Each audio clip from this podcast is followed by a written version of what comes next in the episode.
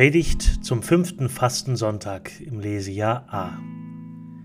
29. März 2020.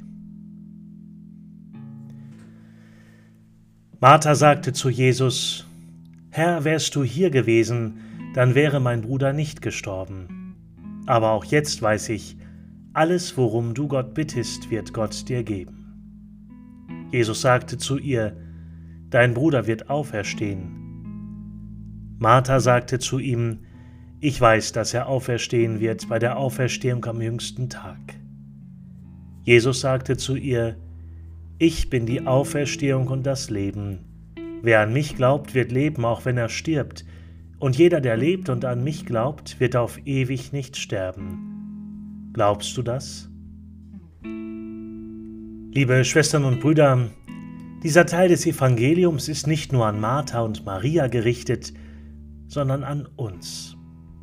Der Evangelist Johannes beschreibt in wunderschönen Bildern eine Freundschaftsgeschichte.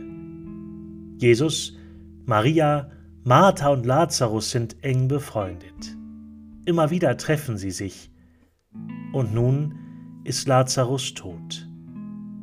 Dieser Lazarus, aus dem Hebräischen am besten zu übersetzen mit Gott hat geholfen, ist ein sehr guter Freund von Jesus und es berührt ihn im Innersten, dass er tot ist, und seine Schwestern um ihn weinen.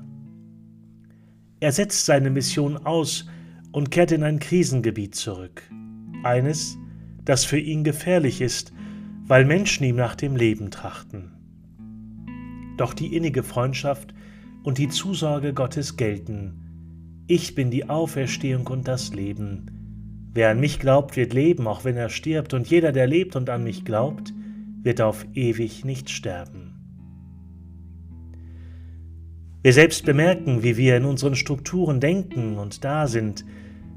Am Freitagabend hat der Papst in seiner Ansprache davon gesprochen. Der Sturm legt unsere Verwundbarkeit bloß und deckt jene falschen und unnötigen Gewissheiten auf, auf die wir bei unseren Plänen, Projekten Gewohnheiten und Prioritäten gebaut haben. Er macht sichtbar, wie wir die Dinge vernachlässigt und aufgegeben haben, die unser Leben und unsere Gemeinschaft nähren, erhalten und stark machen. Der Sturm entlarvt all unsere Vorhaben, was die Seele unserer Völker ernährt hat, wegzupacken und zu vergessen.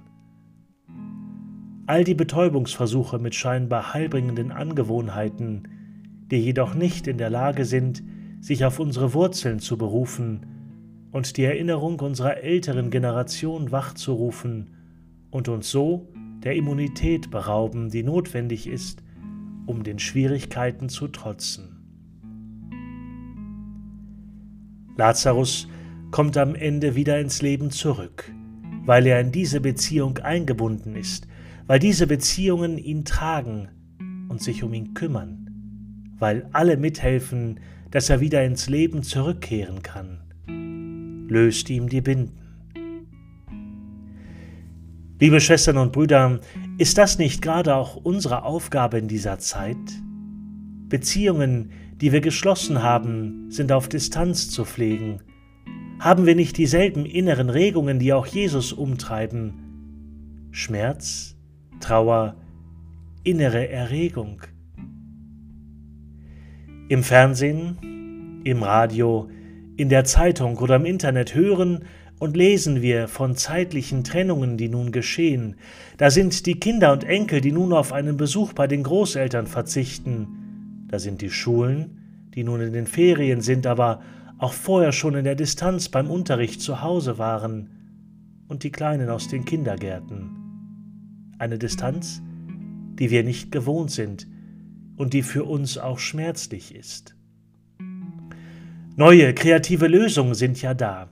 Die sozialen Kommunikationsmittel, das Miteinander im guten Abstand über das Telefon, über Briefe oder tatsächlich über den Balkon oder durch das geöffnete Fenster. Die Glocken laden uns zum gemeinsamen Gebet ein. 18 Uhr hier zur heiligen Messe, um 19.30 Uhr zur Kerze im Fenster und zum gemeinsamen Gebet des Vaterunsers oder im Gedenken aneinander. Unsere Messdienerinnen haben ein diakonisch-karitatives Projekt der Nachbarschafts- und der Krankenhilfe auf die Beine gestellt, zusammen mit vielen hier in der Stadt Fechter und in Eute.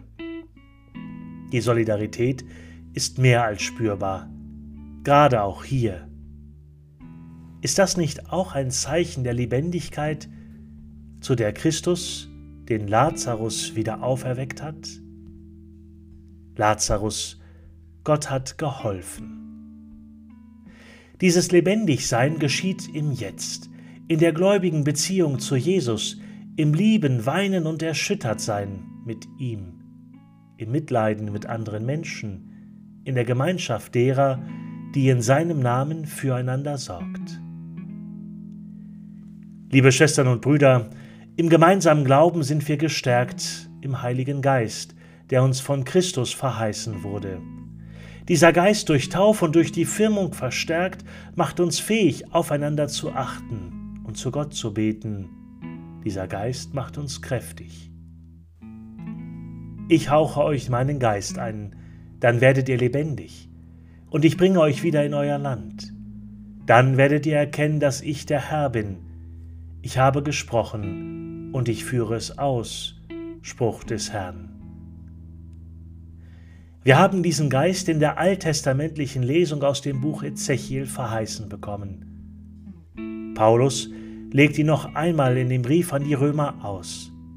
Wenn der Geist dessen in euch wohnt, der Jesus von den Toten auferweckt hat, dann wird er, der Christus Jesus von den Toten auferweckt hat, auch euren sterblichen Leib lebendig machen durch seinen Geist, der in euch wohnt. Ist das nicht eine Zuversicht, die wir in dieser Welt leben dürfen? Der Heilige Vater hat es am Ende seiner Ansprache noch einmal für uns zusammengefasst. Warum habt ihr solche Angst? Habt ihr noch keinen Glauben? Liebe Schwestern und Brüder, von diesem Ort aus der vom felsenfesten Glauben Petri erzählt, möchte ich heute Abend euch alle dem Herrn anvertrauen und die Gottesmutter um ihre Fürsprache bitten, die das Heil des Volkes Gottes und der Meerstern auf stürmischer See ist. Von diesen Kolonnaden aus, die Rom und die Welt umarmen, komme der Segen Gottes wie eine tröstende Umarmung auf euch herab. Herr, segne die Welt, Schenke Gesundheit den Körpern und den Herzen Trost. Du möchtest, dass wir keine Angst haben, doch unser Glaube ist schwach und wir fürchten uns. Du aber, Herr, überlass uns nicht den Stürmen. Sag zu uns noch einmal, fürchtet euch nicht. Wir haben einen Geist empfangen, der uns lebendig macht, und die Zuversicht Christi, ich bin die Auferstehung und das Leben. Wer an mich glaubt, wird leben, auch wenn er stirbt, und jeder, der lebt und an mich glaubt, wird auf ewig nicht sterben. Glauben wir ihm und lassen wir die Lebendigkeit Gottes unter uns aufleben und sagen wir unsere Zuversicht weiter, damit auch andere das Leben haben. Lazarus, Gott hat geholfen. Glauben wir ihm. Bleiben Sie gesund. Amen.